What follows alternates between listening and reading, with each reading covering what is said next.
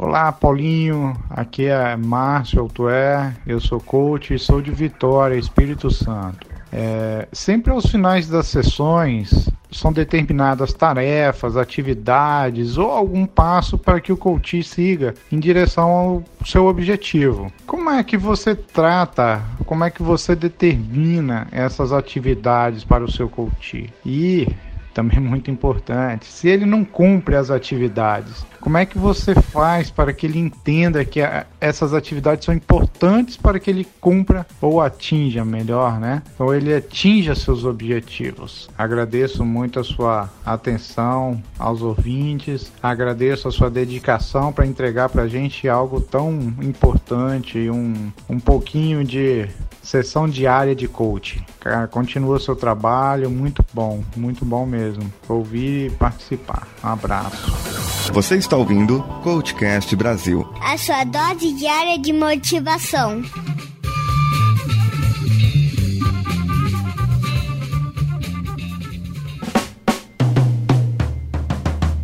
Coach é o cliente do coach, cujo o compromisso dele reside em seu comprometimento com o processo, na predisposição para mudanças e na responsabilidade para tomada de decisão e ação efetiva. Respondendo à pergunta do Márcio Otoé, cada pessoa tem uma velocidade e um método diferente. O que pode ser que não esteja de acordo com alguns coaches são as metas. Essas metas têm que ser congruentes, autoconcordantes com a sua vida. E muitas vezes, quando eles propõem uma tarefa para si ou em cima de uma meta que está distante, uma meta da, para daqui a um ano, e eles estão hoje fazendo uma sessão de coaching, mas qual é a sua meta para para daqui a um mês, em que você ainda estará no processo de coaching. Qual a sua meta para daqui a dois meses e três meses, quando provavelmente você estará terminando o processo de coaching. Agora, existem diferenças também, porque muitas vezes a empresa contrata o coach para ser coach de outra pessoa. O objetivo é o objetivo da empresa e eu tenho que fazer de alguma maneira aquela pessoa entender que aquilo é melhor para ela. Afinal de contas, a empresa contratou um profissional para ajudá-la a desenvolver e desempenhar os melhores resultados. Acontece que, na grande maioria das vezes, por falta de conhecimento, a pessoa olha para o outro e fala: Você precisa de coach, você não está bem ainda, você precisa desenvolver mais. Eu vou contratar um coach para você porque você não sabe fazer nada. E aquela pessoa fica ali subjugada e na hora que o coach chega, a pessoa já se amedronta. Existem casos, relatos de, é, de coaches em empresas que as pessoas iam chorando para a sala do coach como se ele fosse um capitão nascimento. Tudo bem, existe esse estilo. Mas a pessoa, quando a empresa contrata, ela tende a ser menos interessada no negócio. Afinal, ela não está pagando, ela não enxerga a necessidade da mudança. Quem enxergou a necessidade da mudança foi a empresa, não ela. Então cabe ao coach saber guiar a importância do processo para aquela pessoa e as oportunidades que podem aparecer na empresa que ela está e também em outras empresas que poderão aparecer ou outras oportunidades que poderão aparecer. Nesse caso, teria que encontrar algo que o coach se interessa ou gosta. Utilizar assim os seus pontos fortes, os seus valores e a missão dele como pessoa, como que ele conseguiria aplicar isso dentro da empresa. Vamos dizer que a missão da pessoa é ensinar as outras pessoas que sabem menos. Mas dentro da empresa, ele é um funcionário ali padrão, cinco anos de empresa, e está num cargo médio, nem de gerente, nem de peão de obras e nem de nada. Ele está ali no meio, um cargo burocrático qualquer. Como você faria com que essa pessoa pudesse enxergar que ela poderia aplicar ali na empresa a sua missão? Ela descobriu que ela gosta de ensinar, ela descobriu que ela nasceu para aquilo. Imagine isso. Você teria que conversar com o RH da empresa e dizer: olha, ou com o contratante, né? Não sei com quem, mas seria o contratante da empresa que contratou você e chegar para ele e dizer: olha, o fulano ali, ele gosta de ensinar. Nós descobrimos aqui que ele tem essa missão. Essa missão para ele é uma coisa boa. Então, poderíamos achar aqui na empresa empresa algum ponto, alguma coisa, ou algo que ele poderia fazer de voluntário aqui dentro da empresa para que ele pudesse distribuir essa mensagem, ensinar o que ele sabe para funcionários que estão entrando. Ele poderia ser um mentor, ele poderia ser um professor, um treinador, alguma coisa assim. Então ele começaria a hum, enxergar com outros olhos o seu trabalho. Mas uma coisa muito importante, muito importante, que eu aprendi com o Robson Sereno, é o meu amigo coach que já deu aqui, o coach acadêmico. Ele falou essa frase e ficou na minha cabeça e eu nunca esqueci. O coach, ele pode ajudar a pessoa a aprender a gostar do seu trabalho, porque muitas vezes não é possível trabalhar com o que se gosta. Então, nesse caso, nesse exemplo, a pessoa gosta de ensinar. Como que ela pode usar isso no seu trabalho? Quais são as características que um ensinador tem? Quais são as características que essa pessoa tem? Quais são as suas habilidades? Liste isso, as suas habilidades. E como que essa pessoa poderia espelhar no seu dia a dia essas habilidades? Em quais tarefas que ela conseguiria modelar as habilidades que ela já tem? Mesmo que não tenha nada a ver com o ensino. Pode ser que você encontre algumas coisas. E aí a pessoa começa a se sentir melhor no seu trabalho. Assim, o resultado do processo de coaching vai trazer uma mudança em algumas crenças e em contrapartida no seu comportamento também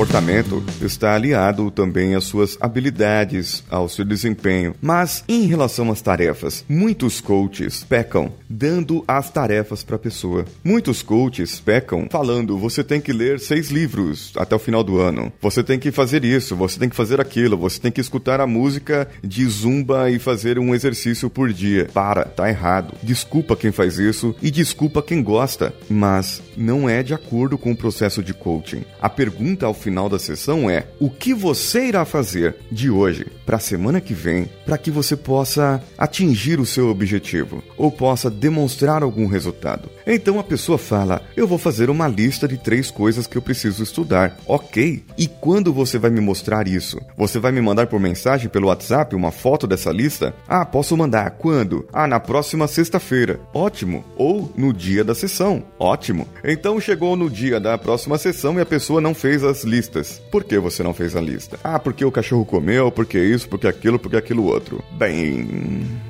existem algumas coisas aí que nós precisamos ajustar. No final dessa sessão, você faz de novo a pergunta, a pessoa fala que vai fazer outra coisa, que vai dar, bater palma pro sol e de repente a pessoa fala não, não bati palma pro sol. Olha só, qual é o seu real interesse? Isso se for a pessoa que contratou o coach diretamente, é mais fácil de falar. Qual é o seu real interesse? Você contratou o coach, está pagando, certo? E não está fazendo as suas tarefas. Isso foi explicado dentro do contrato, foi explicado desde a primeira primeira sessão no Coach Education, eu te expliquei isso, eu te falei isso. E por que raios você não tá fazendo as tarefas? Você tá gastando dinheiro. Então, vamos fazer assim? Alguns casos, tá? Não são todos os casos. Mas alguns casos você tem que dar uma balançada na pessoa e falar: você não fez. Olha só, eu tenho uma agenda lotada, mesmo que você não tenha. Eu tenho uma agenda lotada, eu tenho outras pessoas que estão interessadas em fazer coaching. Eu tenho outras pessoas que estão interessadas em se desenvolver e ser melhores e estar melhor. Mas parece que você não está interessado, porque o coach trata de autodesenvolvimento. E se você não fizer as tarefas que você mesmo disse que vai fazer, como eu posso te ajudar a se autodesenvolver? Isso é uma questão, dá um choque na pessoa e a pessoa pode mudar e dar uma balançada. Uma outra coisa é entre o pensar objetivo e pensar missão. Isso vai ter um episódio à parte somente sobre isso. O que, que é isso? Eu preciso emagrecer. Ah, eu preciso emagrecer porque eu tô com 20 quilos a mais e eu vou lá e me peso na balança e me sinto mal, me olho no espelho e me sinto mal, vejo minha barriga caindo e tal, e eu me sinto mal, eu preciso emagrecer. Entro na academia, começo a academia empolgado, uma semana, duas semanas, na terceira semana eu vou lá dois dias, três dias, na quarta semana não vou mais e depois eu largo e acabou a motivação. Por quê? Porque acabou a motivação. A pessoa ela entrou empolgada, ela estava com empolgação, ela queria é, emagrecer, ela precisava emagrecer, ela se decidiu ver aquilo. Só que ela começa a ver o seu objetivo cada vez mais distante, cada vez mais distante. Três meses demora, quatro meses demora. Mas aí o interessante é que quando chega quatro meses depois, a pessoa olha para trás e fala: caramba, eu ainda estou no mesmo estado ou ainda estou mais pesado. Eu ainda não comecei o curso de inglês e poderia ter feito se eu fizesse uma hora por semana. E aí entra no e se de novo, e se de novo. Agora o que é pensar missão? Pensar missão é: o meu objetivo é emagrecer. Mas e se eu começar a mudar a minha alimentação hoje? E hoje eu comer regradamente. E amanhã, chega no outro dia, fala: hoje de novo, vou mudar a minha alimentação, vou comer regradamente. A minha missão para comigo mesmo ter mais saúde. Então você começa a controlar os seus objetivos, a estudar aquilo que você tem, que você precisa, para que naquele dia você cumpra. Isso vai trazer uma melhor congruência, vai trazer uma predisposição para aquela pessoa. O que você pode fazer hoje para mudar os seus resultados, mas não os seus resultados daqui a cinco meses, dez meses, um ano. Eu quero que você mude o seu jeito hoje, agora, sua postura agora. Vai, empina a cabeça, peito para fora, barriga para dentro, respira fundo. Isso, respira fundo agora. Que postura é essa que você tá? Pronto, muda a postura da pessoa. A partir do momento que a pessoa está mudando de postura, creia você ou não, testa isso. Mude a postura das pessoas. Só de mudar a postura, dar uma bronca na pessoa, a pessoa já se chacoalha e começa a falar: "Como é? O que, você espera da sua vida? Olha para trás. A sua vida tá melhor ou tá pior do que antes?" As, algumas pessoas podem dizer: "Tá muito melhor". OK, tá muito melhor e, e aí? Mas na maioria das vezes vai falar: "Tá igual ou tá pior". E você não mudou nada. Você quer que daqui a dois meses, três meses esteja diferente? Então você precisa mudar agora. A sua missão é encontrar um patamar para que você mude agora. Muitas pessoas precisam ser um pouquinho mais bravo para fazer isso. Uma outra coisa é medir sempre os resultados e mostrar para o coach que os resultados podem chegar e podem ser medidos. Mostrar outros exemplos de outras pessoas, mostrar o que pode acontecer e aí você consegue corrigir o rumo. Corrigindo o rumo junto com o coach, você vai despertar nele a necessidade dele desenvolver cada habilidade que ele já tem. O grande complicado é que muitas vezes o próprio coach, por desespero, ele quer que o coach seja um avião, mas ele não é um avião, ele é um trator de, ele é um trator. Ele vai lá e vai arrancar tudo. Um avião ele vai por cima, ele vê por cima. Ou às vezes nem um trator ele é, às vezes ele é só um, sei lá, um carro normal. Você tem que identificar como que é a pessoa, quais são as suas habilidades dele, qual o contexto dele, onde ele está fincado ali. E muitas vezes ele está na posição errada da sua vida e talvez você precise corrigir isso de alguma maneira. Eu espero que essas dicas assim possam ter contribuídas. Não sei se foi o que o Marcel Toé esperava em si, mas precisa ser realmente mais estudado para que a pessoa possa desenvolver Resumindo aqui, existe a diferença entre o contratante, que é a própria pessoa, e a empresa que pode ter contratado para eu ser coach de outra pessoa.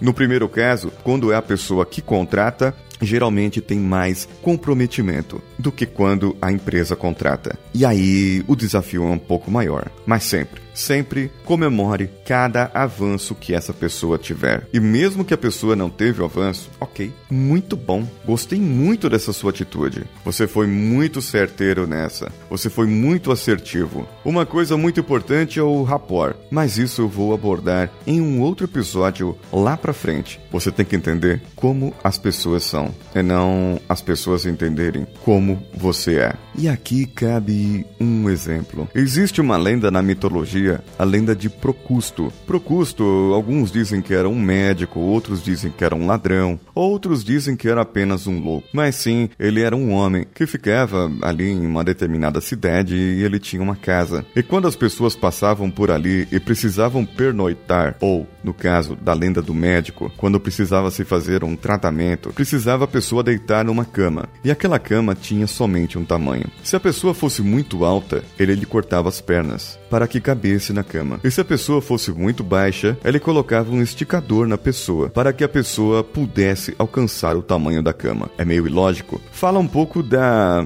insensatez do ser humano. Mas aqui, em alguns processos de tratamento, de terapia, de coaching, pode se aplicar muito bem, porque muitas vezes nós temos ferramentas, um procedimento, uma organização, uma técnica que nós temos que aplicar hoje na primeira sessão, a segunda sessão, a terceira, a quarta, a quinta, e a pessoa tem que fazer aquilo. Você está fazendo com o Procusto. Você está generalizando as suas técnicas para todas as pessoas. Então, nesse caso, entender perfeitamente. O que a pessoa precisa vai fazer com que você tenha uma sessão muito melhor. Vai fazer com que você possa realmente atingir aquela pessoa lá no seu coração, ao invés de sair cortando pernas por aí.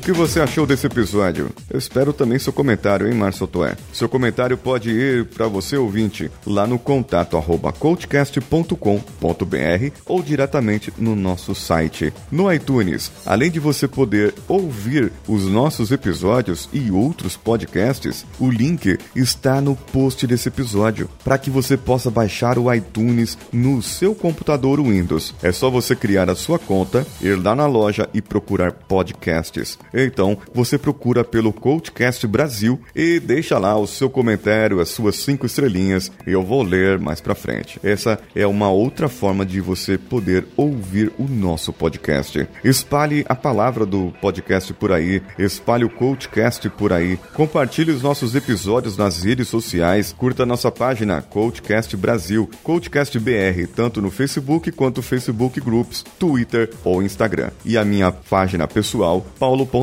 No Facebook e em todas as outras redes sociais, eu sou o arroba decanhota. Eu sou Paulinho Siqueira. Um abraço a todos e vamos juntos.